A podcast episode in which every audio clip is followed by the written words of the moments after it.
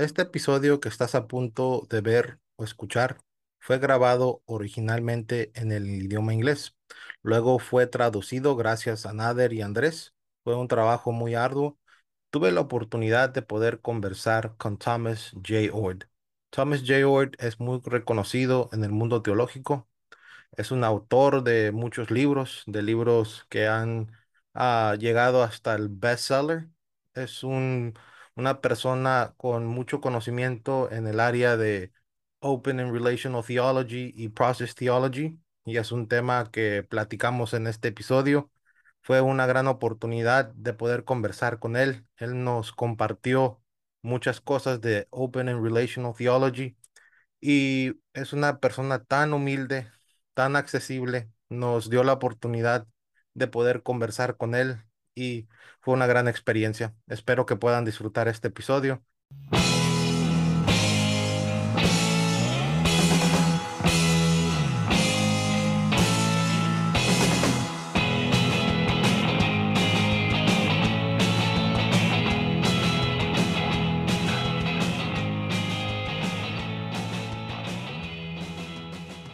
Gracias por escuchar Luminares Podcast. Tengo un coanfitrión hoy, mi amigo Andrés Marín. Hola Andrés, ¿cómo estás? Hola, es un placer. Y tenemos una persona increíble aquí con nosotros, un invitado único, y le vamos a dar la bienvenida.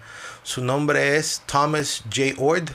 Es doctor, filósofo, teólogo, estudioso de estudios multidisciplinarios Ord dirige el Centro de Teología Abierta y Relacional y estudiantes de doctorado en el Seminario de Teología de Northwind. Es un autor galardonado y ha escrito y editado más de 25 libros. Es un orador talentoso, da conferencias en universidades, iglesias e instituciones. Él es conocido por su visión para investigar sobre la ciencia del amor y la religión, la teología abierta y relacional, el problema del sufrimiento y las implicaciones de la libertad para las relaciones transformadoras. Así que estamos muy agradecidos de que estés aquí con nosotros, Thomas J. Oed.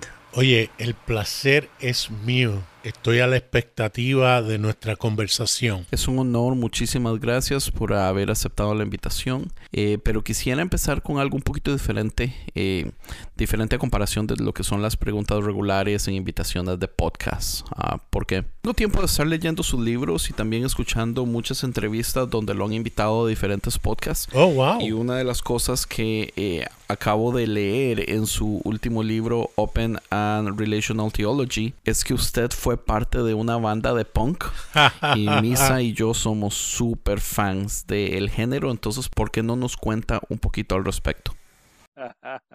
Sí, estaba en varias bandas, algunas punk, algunas rock. La punk era como punk slash metal. Esto era como a mediados de los 80, casi al final de los 80, un tiempito atrás. No éramos tan buenos, pero de verdad que nos divertimos un montón. ¿No es esa como la característica que une a todas las bandas de punk que usualmente no son tan buenos, pero se divierten bastante? Sí, sí, eso es correcto. Y el asunto es que teníamos músicos reales en nuestra banda. Lo que pasa es que estábamos tocando los instrumentos que realmente no eran nuestros instrumentos fuertes. Así que sí, muy divertido. Éramos diferentes en que éramos una banda cristiana que se burlaba de las bandas cristianas. Qué interesante, como una banda parodia entonces. Exactamente, eso era lo que éramos. Teníamos una canción que era en contra del evangelismo agresivo que se llamaba Dile a Dios que lo amas o te vamos a explotar a tu familia. Nuestra canción más exitosa se llamaba Ahoga al diablo en el urinal. Momentos muy buenos. Han pasado 30 años.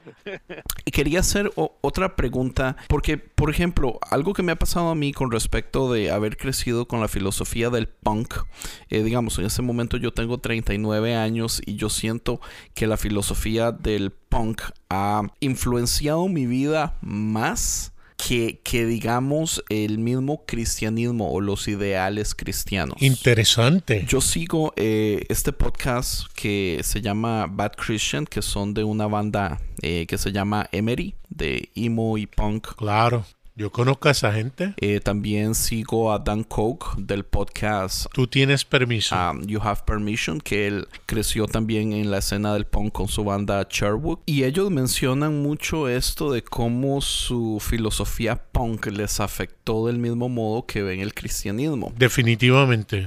Entonces la pregunta sería, ¿cree usted que haber crecido con esos ideales punk tal vez nos ayudó a no quedarnos encerrados en la caja o al menos no solo satisfacernos con la respuesta más fácil que nos dan a las preguntas difíciles? Eh, ¿Cree usted que es por haber crecido también en esta cultura que lo ha llevado a ser el, el tipo de cristiano que es? Yo no sé si el punk nos formó o si estábamos atraídos al punk por los ideales, las filosofías, los principios, una de ellas siendo mi desconfianza a la autoridad y sentía que las jerarquías no ayudaban aún en la escuela superior. Yo llamaba a mis maestros por sus primer nombres porque siempre pensé que debíamos todos estar al mismo nivel. A lo mejor eso fue lo que me conectó al punk y el punk se ha quedado conmigo en esas maneras. También pienso, no hay problema que siga abundando en esto. Para nada, tú continúa, Tomás. Vamos a estar hablando acerca de la teología abierta y relacional durante la próxima hora o lo que tarde. Y van a ser ideas que quizás sean nuevas para las personas y, y las desafíen. Y una de las cosas que pienso que el punk hizo por mí, o nuevamente a lo mejor yo estaba atraído al punk, porque siempre he sido así, pero pensé, estaría dispuesto a ir en contra de lo convencional, de lo tradicional, solo y solo si es una alternativa mejor que lo tradicional. No voy a pelear en contra de los poderes que son solamente por pelear. Pero si es en el nombre del amor, en el nombre de algo que es mejor, entonces estoy dispuesto a ir en contra de la corriente.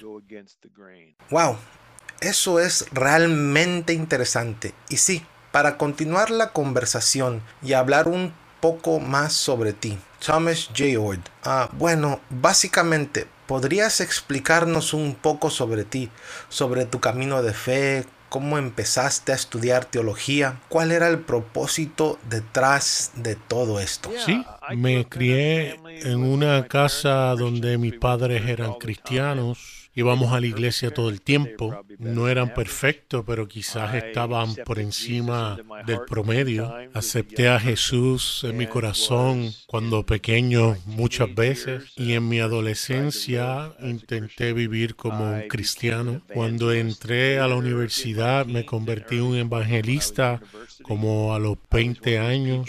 Era de los que te interceptaba en la calle con las cuatro leyes espirituales y te preguntaba acerca de Jesús y te decías que necesitabas a Dios para poder llegar al cielo. Yo era de esas personas. Luego, finalizando mis estudios universitarios, tomé un curso de filosofía de la religión y por primera vez leí a ateos y agnósticos inteligentes, personas de otras tradiciones religiosas. Y a diferencia de otros que quizás leían a esas personas y no las tomaban en serio, yo quería realmente tomarlas en serio. Y lo que ellos tenían que decir socavaron las razones que yo tenía de creer en Dios. Y recuerdo salir para recoger a mi novia, o quizás era mi prometida en aquel momento, hoy es mi esposa. Al montarse ella en el carro, me acuerdo haberle dicho, ya no puedo creer en Dios. Y para mí no era que me estaba rebelando contra mis padres o molesto con la iglesia o por causa de la hipocresía. No tenía que ver con nada de eso. Era por razones intelectuales. Tenía grandes preguntas y las contestaciones que yo creía ya no funcionaban. Y por un tiempo simplemente no creía en Dios. Eventualmente volví a creer en Dios basado en mi búsqueda de sentido o significado y mis intuiciones acerca del amor. Pensaba que tenía que haber algo correcto acerca de esta cuestión del amor y creer que Dios es un Dios amoroso me hacía sentido. De ahí pastoreé por 10 años. Me despedían porque no tenía la teología convencional, no decía las palabras correctas, pero logré completar varias maestrías en teología y un doctorado y comencé a dar gracias y es lo que hago ahora para sostenerme. Y sí, continuando, ¿qué es lo que usted, tu cristianismo, cómo lo vives hoy en el presente? Yo intento seguir a Jesús. Eso no ha cambiado mucho a través de los años. Creo que hay sabiduría en la iglesia y en la tradición, pero también creo que hay problemas en la iglesia y en la tradición. Y no tengo temor señalar esos puntos que deben cambiar. Así que mi cristianismo es un intento de seguir el amor de Jesús, amar a todo el mundo, a Dios, al vecino, al extranjero, a nuestros enemigos, a uno mismo etcétera, y en el contexto de una comunidad de personas que creo, al menos muchas de ellas, están tratando de hacer lo mismo. Sin embargo, para mí, ¿cómo digo esto? Creo que cuando más joven yo era un cristiano primero y después estaba tratando de descifrar cómo ser una persona amable o que ame. Ahora soy una persona que ama, que cree que el cristianismo provee una muy buena estructura, es más, la mejor estructura para meditar en lo que significa vivir una vida de amor. Así que el asunto del amor es lo que para mí significa ser un seguidor de Jesús y creer en Dios.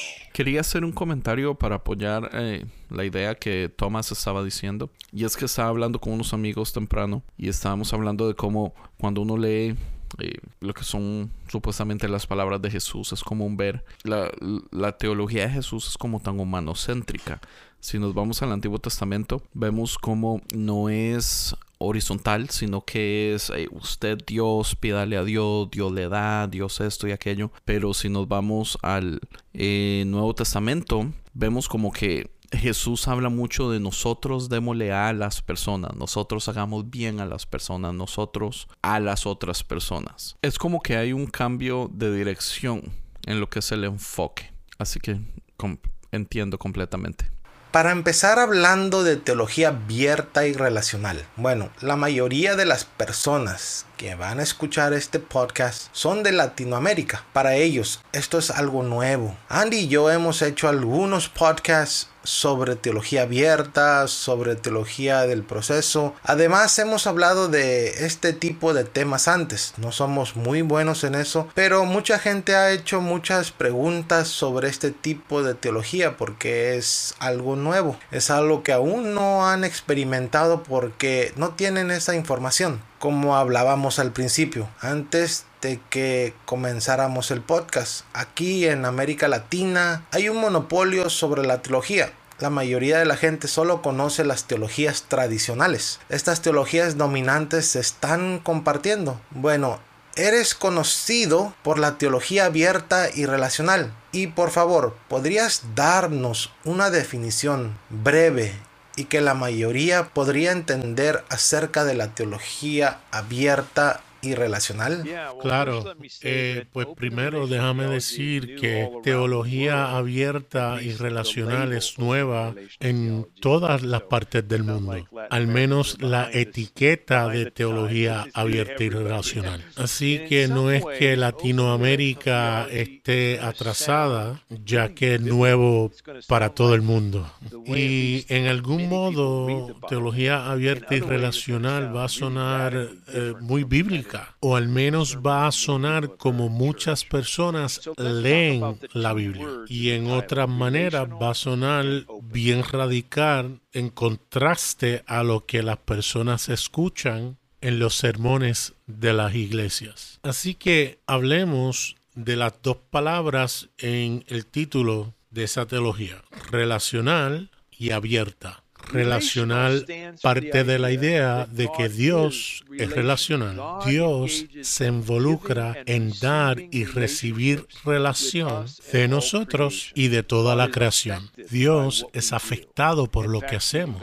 Es más, Él tiene unas reacciones emocionales por las cosas que hacemos. Ahora, si lees la Biblia, eso como que encaja en la manera que se habla de Dios en la Biblia. Así que quizás a lo mejor piense que eso no es una idea radical o nueva, pero si eres un teólogo en la universidad y lees a Tomás de Aquino, Agustín, Juan Calvino, Martín Lutero, todos ellos rechazaban el hecho que Dios sea afectado por nosotros. Ellos rechazaron la idea de que Dios tiene emociones en relación a nosotros. Así que teología relacional es contraria a las teologías tradicionales de las cuales acabo de mencionar, pero encaja muy bien de esa manera amplia en la cual se hablaba de Dios en las escrituras en cuanto a la relación interactiva con el ser humano. La palabra abierta va a sonar novel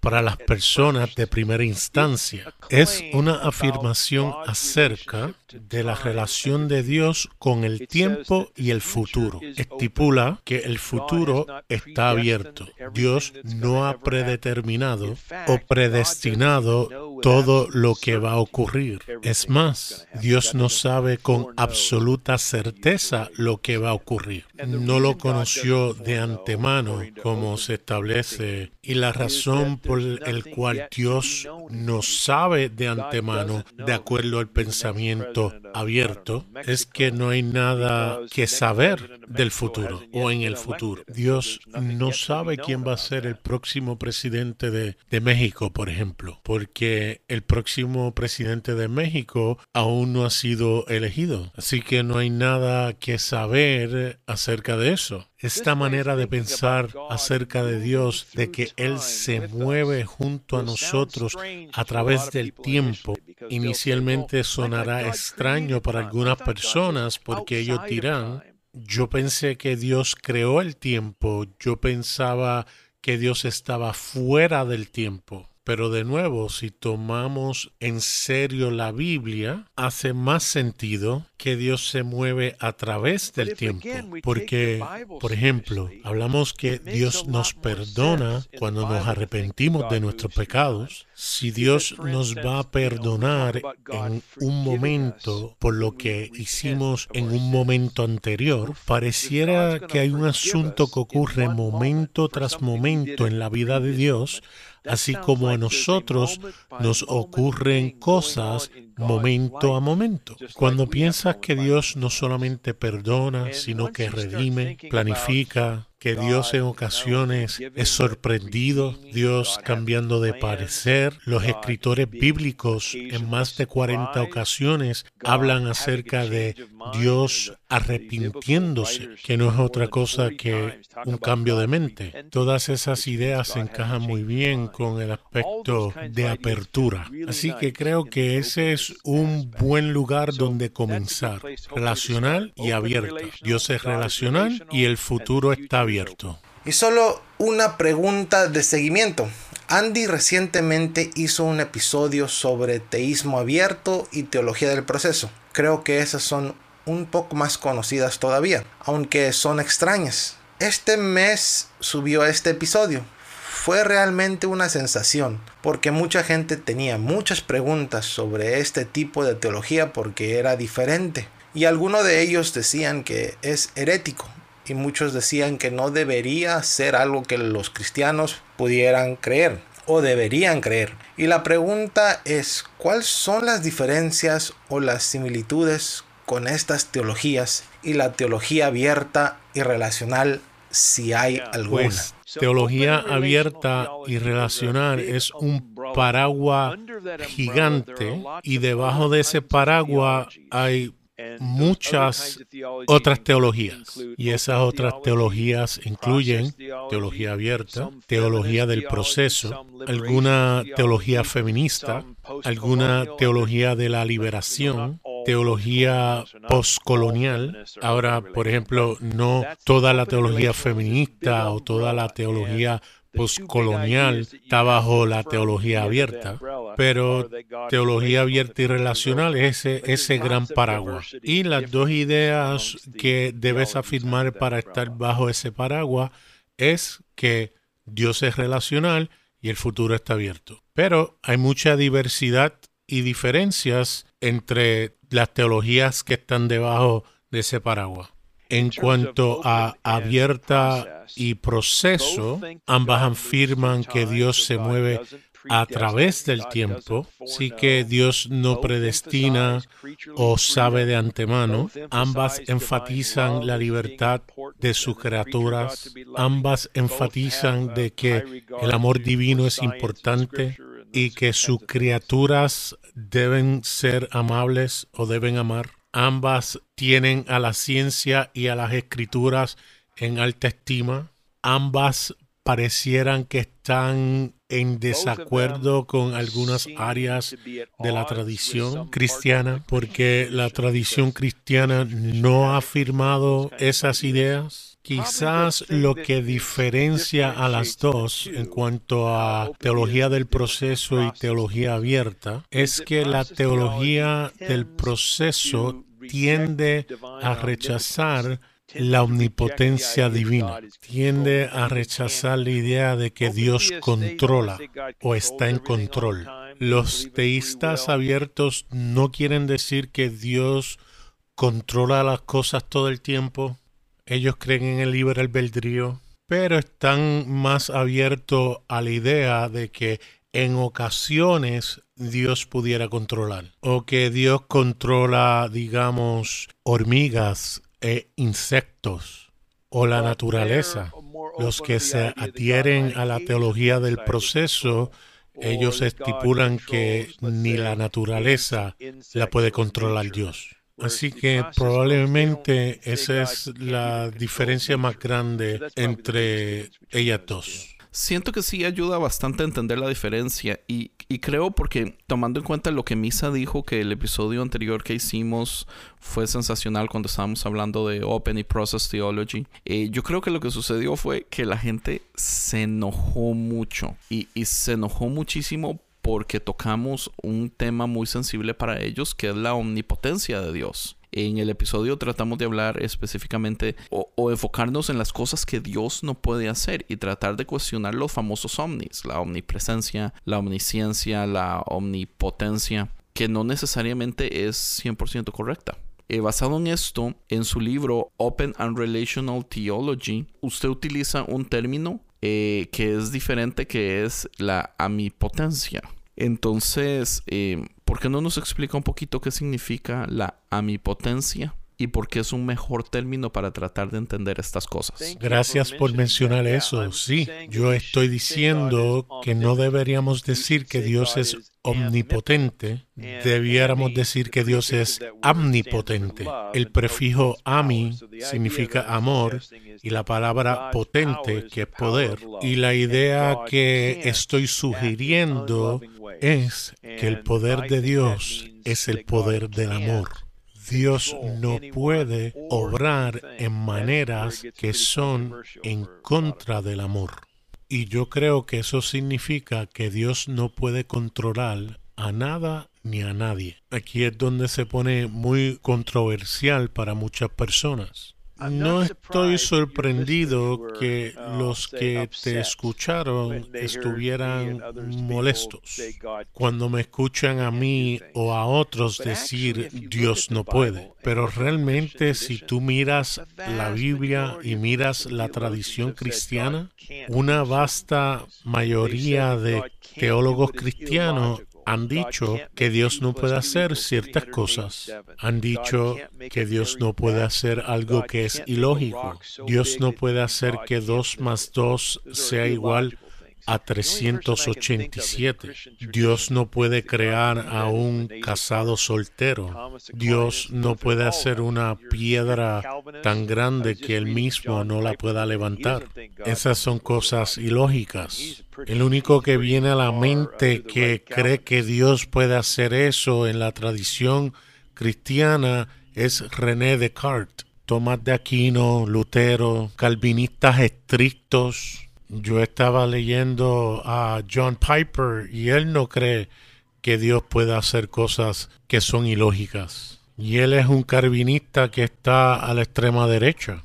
Han habido otros en la tradición cristiana que han dicho que Dios no puede cambiar el pasado. Juan Wesley pensaba eso. Tomás de Aquino enseñaba eso. Entonces hay personas como yo que dicen que Dios no puede contradecir su propia naturaleza. Él no puede decir, sabes, esto de vivir para siempre, de ser eterno, como que no es muy divertido. Mañana a las 3 de la tarde yo voy a dejar de existir. No, Dios no puede hacer eso porque sería ir en contra de su propia naturaleza. Y yo desarrollo eso diciendo que la naturaleza de Dios es amor y el amor no controla. Así que Dios no puede controlar a nada ni a nadie. Y eso es controversial. Pero si miramos las escrituras, hay una cantidad de pasajes que establecen que Dios no puede hacer ciertas cosas. Santiago dice que Dios no puede ser tentado. El escritor a los hebreos dice que Dios no puede mentir. El salmista dice que Dios no se cansa. El apóstol Pablo dice que Dios no se puede negar a sí mismo. Así que reconozco que va a ser estremecedor para algunas personas cuando ellos escuchan esto por primera vez. Pero luego que se dan cuenta que hay apoyo bíblico para esta idea en general y apoyo de muchos teólogos dentro de la tradición cristiana, quizás ayude a las personas a estar más tranquilas y a considerar el que esto pueda ser una buena manera de pensar. Y también creo que nosotros podemos tener mucha culpa en, en que la gente se haya molestado porque somos muy nuevos en el tema, entendiéndolo y, tratando de explicarlo. Eh, yo personalmente eh, tengo muy poco de, haber sido introducido a este tipo de teología y tengo poco de estarlo leyendo y todo eso. Y, tal vez cometimos el error de invertir mucho tiempo explicando cómo eh, Dios no puede hacer ciertas cosas si no hay intervención humana. que, que es un límite que él se autopone pero que él necesita a otros humanos para poder hacer las cosas. Y entonces eso trae a la conversación uno de nuestros amigos dice como, si, si eso es verdad, si Dios no puede hacer absolutamente nada sin intervención humana, entonces ¿para qué ocupamos a Dios? sí. Porque es Dios necesario si al final todo lo hacemos nosotros eh, de todas formas. ¿Qué diría usted al respecto, Tom, ah, con respecto a esta pregunta? Yo diría que no podemos hacer nada sin el empoderamiento de Dios. Así que dependemos, nosotros vivimos, nos movemos y tenemos nuestro ser en Él, para citar las escrituras, y todo lo bueno que hacemos tiene a Dios como su inspiración.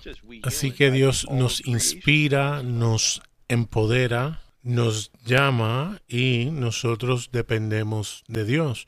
No solo nosotros los humanos, sino que toda la creación. Pero, y aquí viene la parte controversial nuevamente, yo no creo que Dios puede lograr los resultados que Él quiere lograr en el mundo sin la cooperación de las criaturas. Así que Dios no puede ¡pum!, unilateralmente causar algo que ocurre en efecto, como por ejemplo hacer que aparezca una pared de acero de la nada. O Dios no puede hacer, por ejemplo, que unilateralmente se acabe la pandemia, por ejemplo. Ahora yo sí creo que Dios siempre actúa y no podemos detener a Dios de actuar, pero eso es diferente a obtener resultados. Y la mejor manera que creo que pudiera explicar esto es hablando acerca de mi esposa y yo.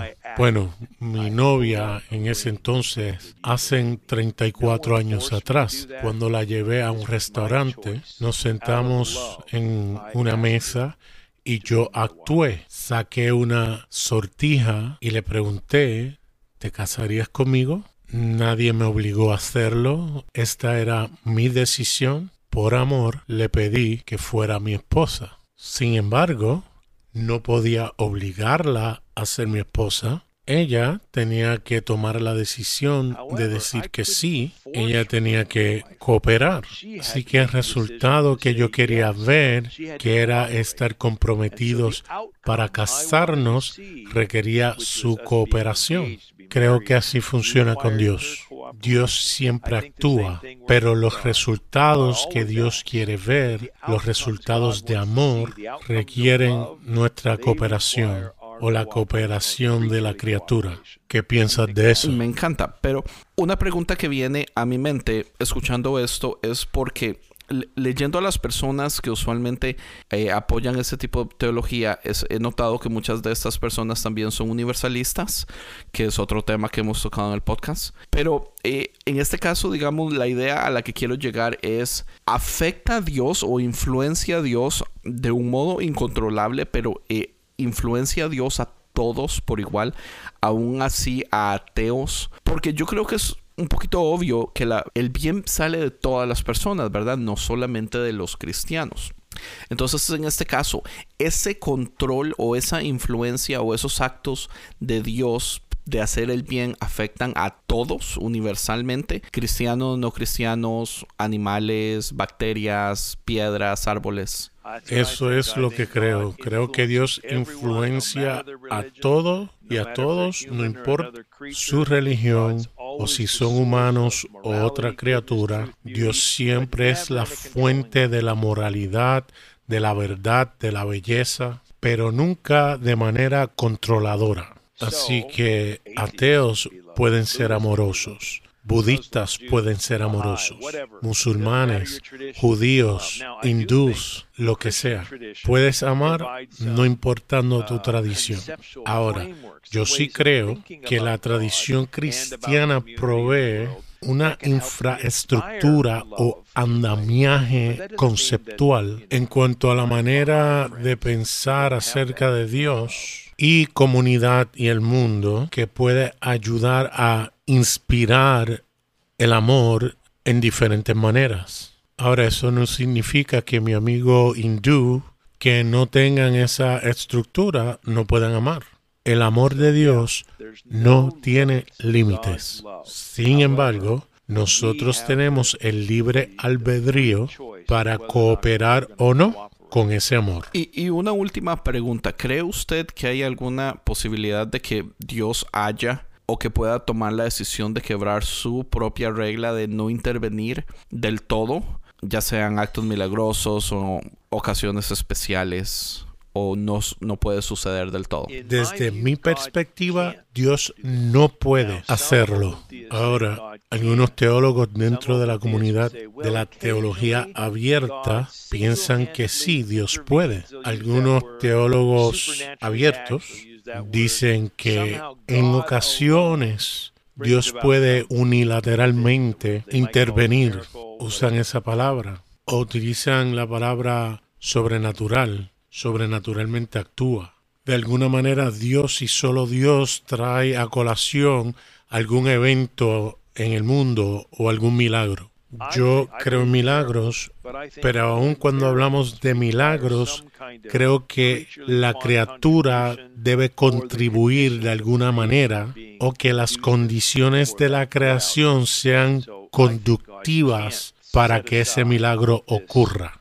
Así que creo que Dios no puede echar hacia un lado este modo cooperativo y hacerlo por sí mismo o hacerlo solo. Bueno, Y para continuar, mucha gente aquí en América Latina piensa que esta teología no es compatible con la Biblia. Las teologías tradicionales sobre el pecado, sobre el mal, sobre el diablo y el Evangelio y la salvación. ¿Cómo podría responder a esas retracciones? ¿Cómo es compatible con la Biblia? Creo que aquí hay dos asuntos críticos aquí. Uno es, la Biblia realmente dice si Dios unilateralmente él solo trajo algún resultado sin la intervención de alguna criatura o que una criatura haya contribuido.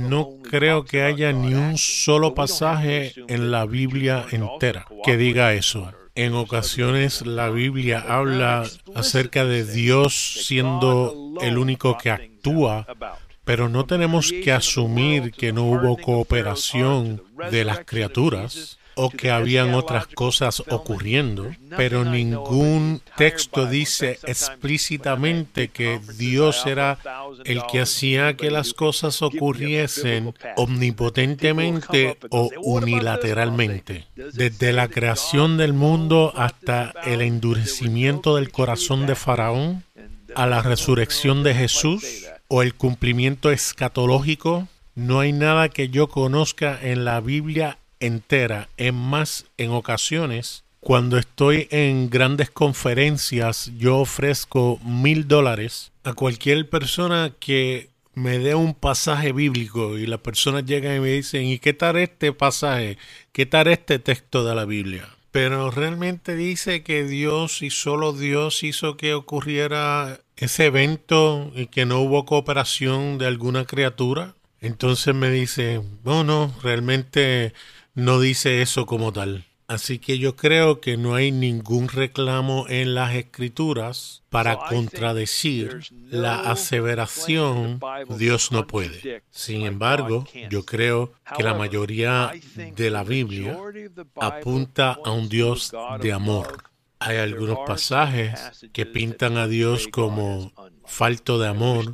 Yo quisiera que no estuviesen ahí, pero he leído la Biblia y en ocasiones dice que Dios mandó a que tirasen bebés contra las piedras. Se ha creído que Dios mandó al pueblo israelita a cometer genocidio, violencia contra la mujer, violaciones. Está ahí en la Biblia. Y cuando era más joven miraba esos textos de la Biblia y como que medio achinaba los ojos y decía dentro de mí, quizás él mandara a matar a todo el mundo era lo amoroso. Ya yo no hago eso. En ocasiones, los escritores bíblicos se equivocan acerca de Dios, malentienden lo que Dios quiere. Y no digo esto porque me creo más inteligente que nadie. Estoy en el siglo XXI, en una era postmoderna, ilustre o progresiva, o que soy una persona genial. Lo digo porque el flujo general de las escrituras y la revelación de Dios que veo a través de Jesús apuntan a un Dios que no está en el negocio de pedirle a otros que maten a su prójimo o que azoten la cabeza de bebés contra piedras. Así que es ese testimonio general para amar que yo utilizo para criticar estas historias que muestran a Dios como un Dios que no ama. Bueno, sí. Y solo una pregunta de seguimiento a eso. Hablas de la tradición wesleyana. ¿Cómo incorporas eso a la teología relacional y abierta? Sí, yo creo que Juan Wesley es se encaja eh, muy bien con la teología abierta y relacional. Él nunca hizo el reclamo a mi conocimiento que Dios no conozca el futuro. Los de la teología abierta y relacional sí hacen esa afirmación, pero su andamiaje general, ejemplo, él dice Dios no puede controlar a las personas por su libre albedrío. Él decía que Dios no puede cambiar el pasado, que Dios no se puede contradecir. Así que él está diciendo cosas aún del poder de Dios que encajan muy bien con la teología abierta y relacional. Tampoco quiero decir que todo lo que Wesley decía encaja muy bien con la teología abierta y relacional, pero el acercamiento general de Wesley sí armoniza muy bien con la teología abierta y relacional. Y esto, como dijiste, es el punto principal de la teología abierta y relacional el amor incontrolable de Dios hacia nosotros. Y eso también tiene que ver con el Evangelio. ¿Cómo entendemos el Evangelio con la teología abierta y relacional? Creo que el Evangelio, de acuerdo a la perspectiva abierta y relacional, va a comenzar con el amor de Dios. Dios ama a todo el mundo en el sentido de querer su bienestar, de querer su salvación. Y Dios invita a cada persona, es más, a toda la creación nosotros entonces podemos escoger si aceptamos esa invitación. Si decimos que no, Dios nos invita nuevamente. Si decimos no, Dios nos invita otra vez. Desde mi perspectiva, Dios no deja de invitar a nadie. En ningún momento, ni en esta vida, ni en la venidera. No creo en la aniquilación del alma, no creo que Dios se rinda con las personas y las destruya. No creo en la idea tradicional del infierno, donde Dios envía a algunas personas a un tormento eterno consciente, pero tampoco no soy como un Karl Barth o un David Bentley Hart, de que Dios tiene el poder controlador de hacer que todos vayan al cielo y tengan alegría. En cambio, creo que siempre Dios invita a amarle y le podemos decir que sí a Dios. Y está la verdadera esperanza de que toda la creación cooperará con Dios, pero no es una garantía que viene al controlar omnipotentemente. Yo no creo en eso.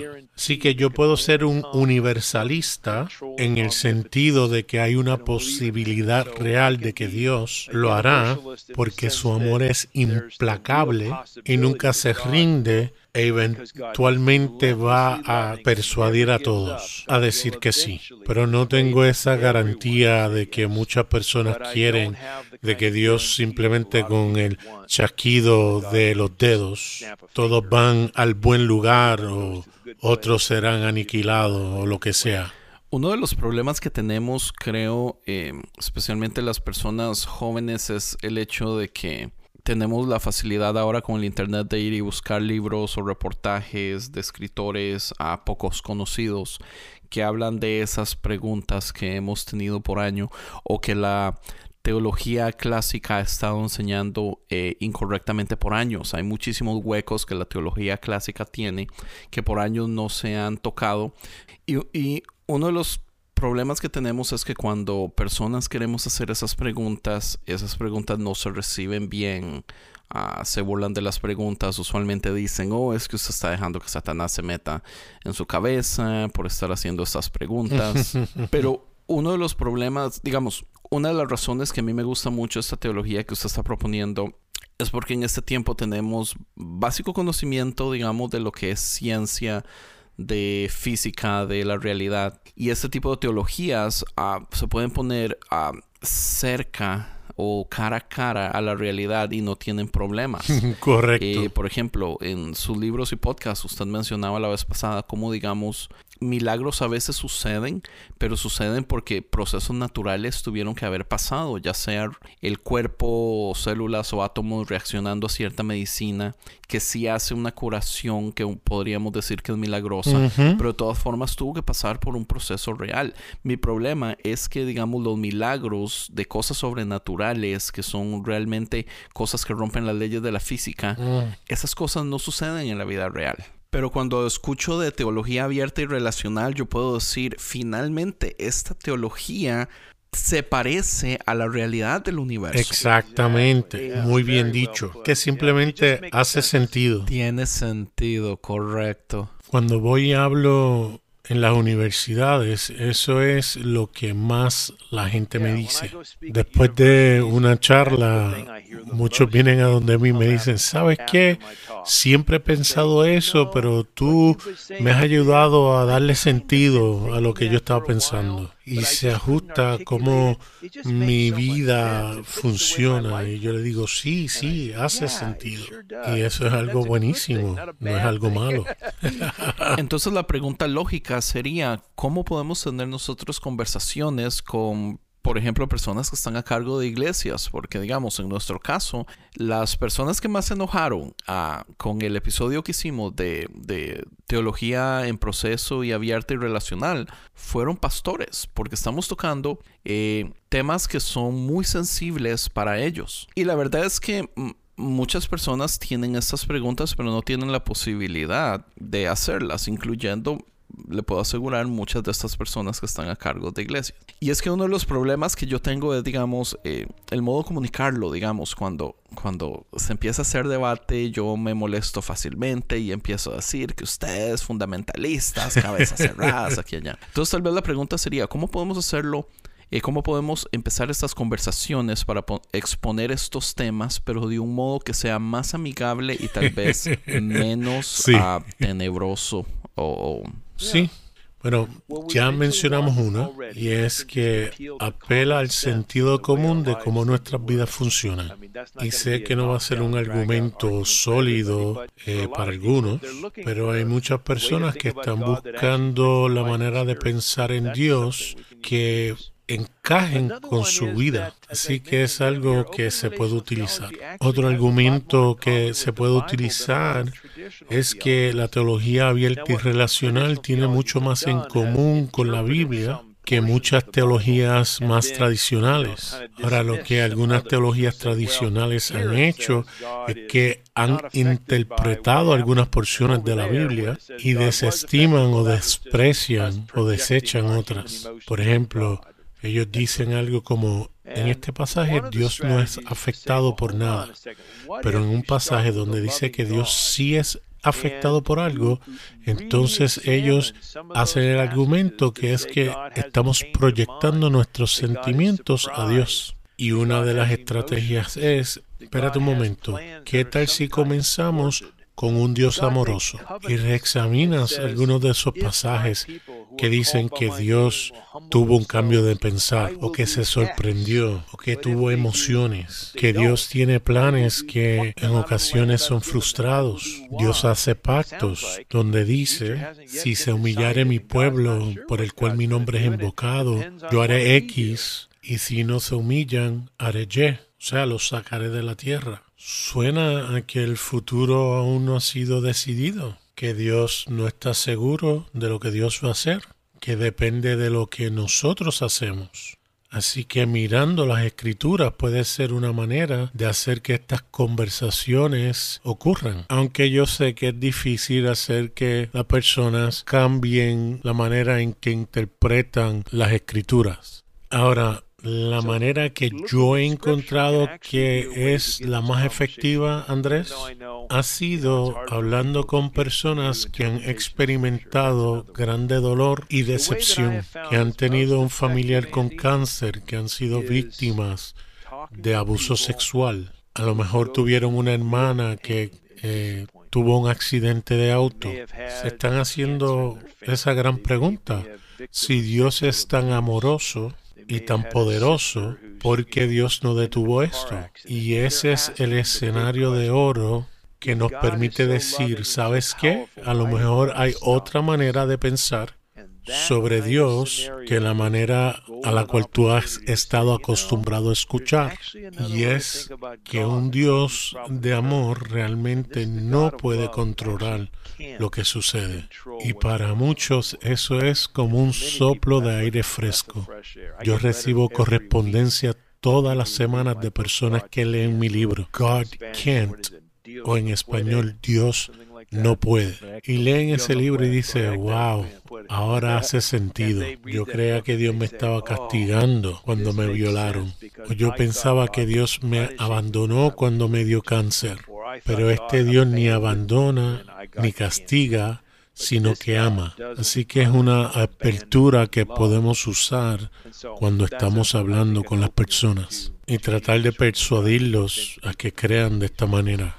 Me encanta. Y solo para continuar con lo que Andy estaba diciendo y lo que acabas de decir. Esto es algo que a muchas personas les atrae de esta teología, pero no están abiertos porque tradicionalmente defienden las teologías tradicionales. Por ejemplo, aquí en América Latina, hablando específicamente de un Dios clásico y un teísmo clásico, mejor dicho, Dios es considerado omnipotente y puede hacer cualquier cosa y simplemente no quieren darse cuenta o aceptar la idea de que Dios no puede. Es realmente difícil. Y cuando les dices esto, porque esa es la mentalidad que ellos tienen, como han sido enseñados y educados por mucho tiempo, y es difícil de que entiendan de otra manera. En mi experiencia he escuchado que muchos han dicho, no, solo estás tratando de crear un Dios de acuerdo a ti, a tu gusto, un Dios en el que quieres creer, porque el Dios que yo veo en la Biblia o que han aprendido en la iglesia no es así. Y es algo así como una barrera, ¿no? Es difícil tratar de compartir esta teología con ellos. ¿Cómo puede responder esas preguntas y tratar de que sea más fácil de entender para ellos? Una de las cosas que yo hago en ocasiones con las personas que tú describes es que yo tomo mi Biblia y voy a esos pasajes que mencioné como Santiago donde dice que Dios no puede ser tentado, o donde dice que Dios no puede mentir, o donde dice que Dios no se puede negar a sí mismo. Y les digo, ahí en la Biblia dice que Dios no puede. ¿Tú estás negando la Biblia? y las personas que creen en un Dios judicial, pues no quieren negar la Biblia. Y por lo menos es una apertura. No estoy diciendo que es un argumento sólido, pero es un comienzo donde podemos decir, mira, hay cosas que Dios no puede hacer según la misma Biblia. Ahora vamos a pensar sobre eso, vamos a razonar. Y tú bien has dicho que una de las objeciones a la teología abierta y relacional es que personas como yo hemos creado el Dios que nosotros queremos, que hemos hecho a Dios a nuestra imagen. Quieren tener este Dios de amor y dicen que así es Dios, pero dejan así a un lado la Biblia. Y yo creo que es una objeción importante, porque como mencioné anteriormente, yo pienso que hay porciones de la Biblia que se equivocan acerca de Dios. Y yo estoy criticando esos pasajes bíblicos donde dice que Dios quiere genocidios, violaciones o lo que sea. Pero cada vez más ha estado usando una frase que es Dios es tan amoroso, Dios es tan bueno, tiene que ser cierto. En otras palabras, comienza con ese amor divino, comienza con bondad divina. Y si alguien dice eso es muy bueno para ser realidad, yo digo no, es demasiado bueno para que no sea realidad. Porque si es verdaderamente bueno y amoroso y Dios es amor, pues entonces tiene que ser verdad. Sé que eso no va a convencer a todo el mundo, pero es comenzar desde un punto de partida diferente a los demás. Muchos comienzan con la soberanía de Dios o hablan de la justicia de Dios, que no es otra cosa que el castigo de Dios, o hablan de la santidad de Dios, que lo que están diciendo es Dios odia el pecado y solo quiere pureza. Comencemos con el amor. Dios es amor. Comenzando ahí no contesta todas las preguntas, pero nos lanza en otra trayectoria que comenzando en uno de los otros de las cuales hablamos.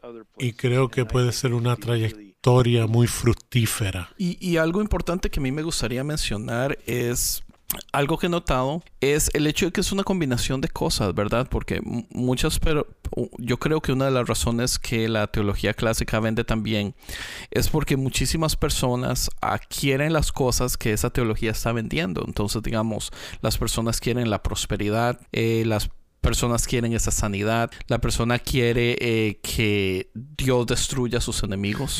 Entonces, y ya después si hacemos bien, que nos dé vida eterna, ¿verdad? Entonces que ellos quieren ese Dios que trate de, de hacer justicia de todas las cosas que ellos han sufrido. Entonces, cuando uno viene y presenta a un Dios que no es así y que es un Dios que lo que quiere es amor, eh, tristemente vienen y les dañan toda esta idea que ellos tenían de venganza y, de justicia que ellos creían que era lo que Dios venía a dar. Así que cuando empezamos con amor, yo siento que lo que hacemos es dar a entender desde el principio que esta teología no es acerca de las personas, no es acerca de usted, no es acerca de lo que yo quiero, sino es acerca de estas leyes universales de amor que no tenemos que hacer absolutamente nada para merecer, pero sí es acerca del prójimo. Entonces es una de las razones por las que me encanta esa teología. Qué bien, qué bien. Sabes, yo conozco gente de, de la cual tú estás describiendo.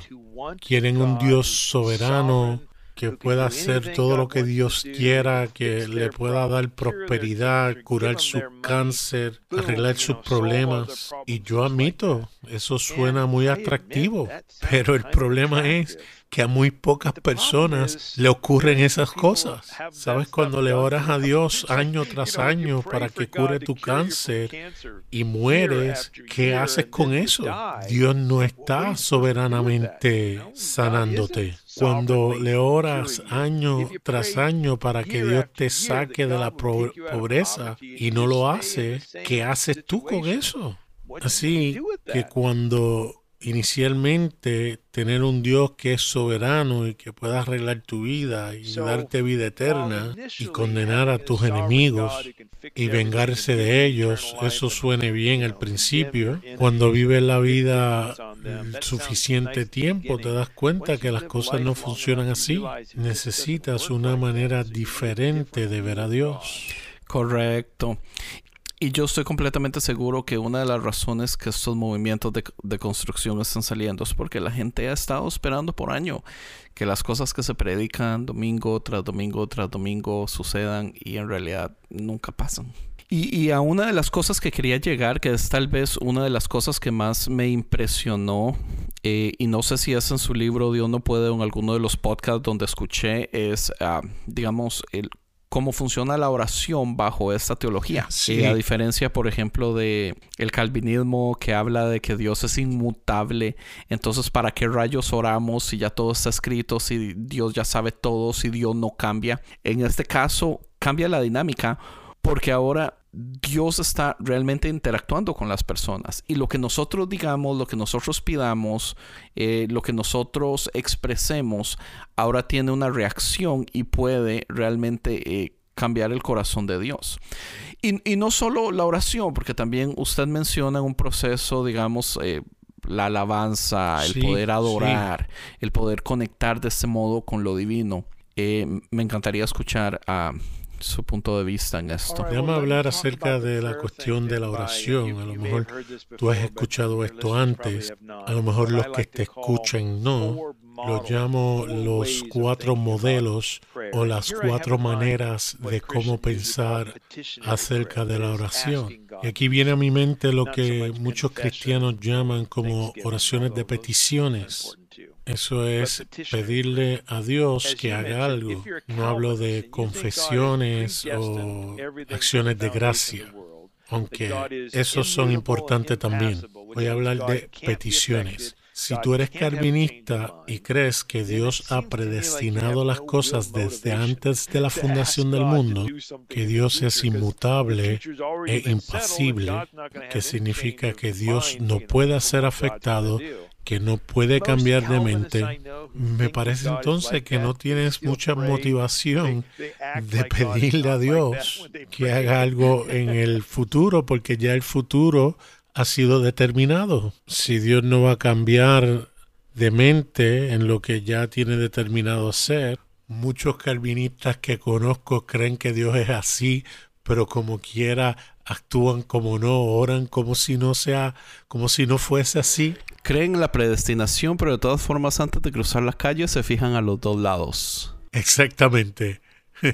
Muchas personas que yo conozco oran como los arminianos. Los arminianos oran como si Dios pudiera tener el control si Él quisiera, pero Él espera que nosotros pidamos estando hacia un lado con los brazos cruzados diciendo, Andrés, yo no me voy a levantar de mi trasero a hacer algo hasta que tú no lo pidas. Es más, no solo una vez, quiero que pidas 79 veces antes de hacerlo. Es más, vamos a hacer una cadena de oración. Vamos a involucrar a todo el mundo, porque si no, no voy a hacerlo. Eso no es un cuadro de un Dios amoroso. Así que muchos comienzan a darse cuenta que ese cuadro de Dios no hace mucho sentido en cuanto a oraciones de peticiones.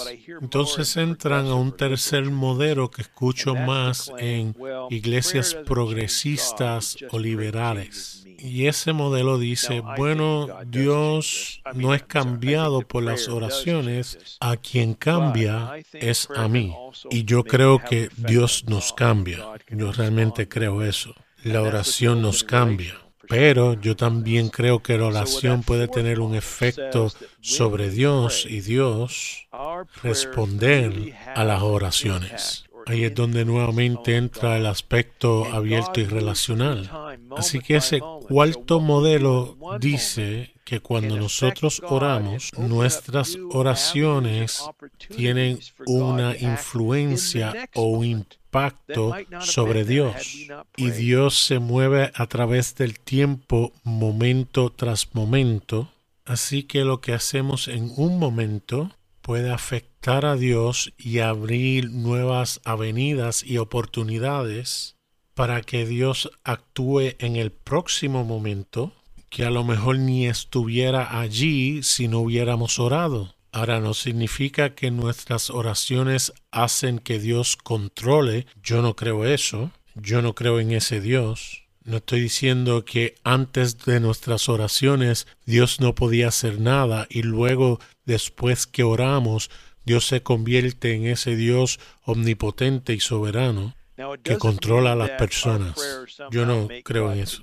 Lo que yo estoy diciendo es que nuestras oraciones proveen data relacional o información que Dios puede utilizar en el siguiente momento mientras Dios se relaciona y interactúa con otras criaturas y agentes libres en el mundo. Y así que aunque nuestras oraciones no son para que Él controle sí hacen una gran diferencia para Dios, para nosotros y para el mundo. Wow, y para terminar este episodio, supongo que ha servido de introducción a la teología abierta y relacional. Quizás en el futuro tal vez podamos hacer otro podcast con Andy. Andy tiene otro podcast tan bueno. Podemos hablar más sobre este tema hay muchas cosas de las que pudimos hablar hoy. Solo hablamos de ideas básicas sobre teología abierta y relacional. Pero bueno, para terminar el podcast, solo quería preguntarle para los oyentes, para la audiencia, ¿cuál es el valor principal de la teología abierta y relacional? Algo práctico que pueda despertar la curiosidad de la gente o a esa gente que está buscando o tiene preguntas sobre el bien y el mal, sobre lo que sucede a su alrededor. ¿Por qué es importante esta teología? ¿Por qué debería importarles?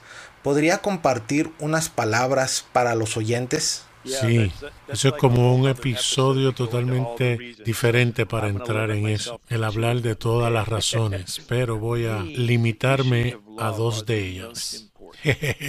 Para mí, el asunto de amor es el más importante. En la teología abierta y relacional no solamente dice que Dios ama de una manera dadivosa, sino de una manera en que también recibe tal como nuestro amor es dar y recibir. Dice que el amor de Dios no controla como el amor nuestro no controla.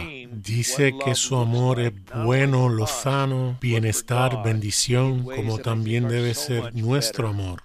nos ayuda a ver cómo es el amor, no solamente para nosotros, sino que para Dios, de maneras que pienso son mucho mejor que teologías más tradicionales. Y número dos, porque Dios no controla cuanto a la teología tradicional y relacional, y nosotros tenemos que responder a Dios. Esta teología dice que tú y yo y todo el mundo realmente importa. Nuestras vidas tienen significado lo que hacemos realmente cuenta. Muchas teologías hablan de un Dios que tiene el poder para hacer lo que Él quiera. No importa lo que hagamos nosotros, pero en esta teología nuestras vidas realmente importan. Yo creo que esa es una gran razón práctica para abrazar la teología relacional y abierta. Muchos de nosotros ya creemos que nuestras vidas importan y esto sería una teología que encaja con esa intuición. Y, quisiera adherir algo más, porque yo creo que una de las cosas que a mí más me emocionó y tal vez uno de los puntos que tratamos de traer en el episodio anterior de conciencia era el hecho de que la responsabilidad del cambio del bien usualmente ahora está en las personas. Sí. Ya no es solamente yo quedarme en el sillón esperando a que Dios haga algo, por ejemplo, eh, que ayude a las personas que tuvieron un desastre en tal estado, sino ahora la responsabilidad es mía, donde yo, ¿qué voy a hacer yo? ¿En qué puedo ayudar? Eh, porque eh, yo soy parte de la ecuación en este momento. Esa es una de las cosas que más, más me gustó de esta teología. Eso es algo muy importante personalmente para mí. Es genial. Podemos encarnar las acciones que podemos hacer para mejorar nuestra sociedad. Eso es algo grandioso. A algunas personas no les gusta eso porque quieren que Dios haga todo. Porque eso es más trabajo para ellos, ¿no? Sí, es más trabajoso. Exactamente. y Thomas, muchas gracias por estar con nosotros en este episodio. Antes de cerrar este episodio, ¿podría darnos más información sobre sus redes sociales, sitio web, libros o lo que quiera compartir para que los oyentes puedan saber más sobre teología abierta y relacional y sobre usted sobre su trabajo? Excelente. Pues yo dirijo el Centro de Teología Abierta y Relacional y me encantaría que todos pudieran llegar a ese recurso. Desafortunadamente solamente está en inglés en estos momentos. La página web es la letra C de Carlos, el número 4, o de Omar R. de Ramón T. de Tomás.com. Y ahí encontrarás muchos recursos y muchas cosas que puedes investigar acerca del mismo. También está mi página personal, que es mi nombre y mi apellido, Tomás J. Ord. Lo pueden ver en la descripción el nombre.com, donde pueden saber un poco más de mí. Y quisiera decir dos cosas acerca de mis libros. Y primero es el libro God Can't, en español Dios no puede, que ha sido traducido al español por Lemuel Sandoval y está disponible a través de Amazon o eh, cualquier lugar en línea que ustedes consigan libros. Y esta semana que pasó salió una versión de audio en español del libro. Suena un poco robotizado, pero no está tan mal. Así que si lo deseas buscar, pues puedes buscarlo en Google Play. También hablamos acerca de un libro sobre teología abierta y relacional que fue escrita para una población general, no para académicos. Y estoy buscando a ver quién estuviera interesado en traducir ese libro al español, porque creo que puede ser de mucha ayuda a las personas de habla hispana. O usted no tiene idea a mí lo que me encantó el libro. ¿De verdad? ¿Te gustó? El primero que me leí fue Dios no puede y me estalló la cabeza. Pero hay algo especial acerca de este, eh, que es el modo como usted presenta la teología. Es súper fácil de entender, es súper digerible. Oh, gracias. Tiene algo, no sé, a mí me encantó, pero Tom, muchísimas, muchísimas gracias por haber aceptado la invitación. Ha sido un honor para nosotros tenerlo aquí. Muchas gracias Thomas, gracias por su tiempo y espero que esta no sea la única vez que podamos hablar más sobre este tema.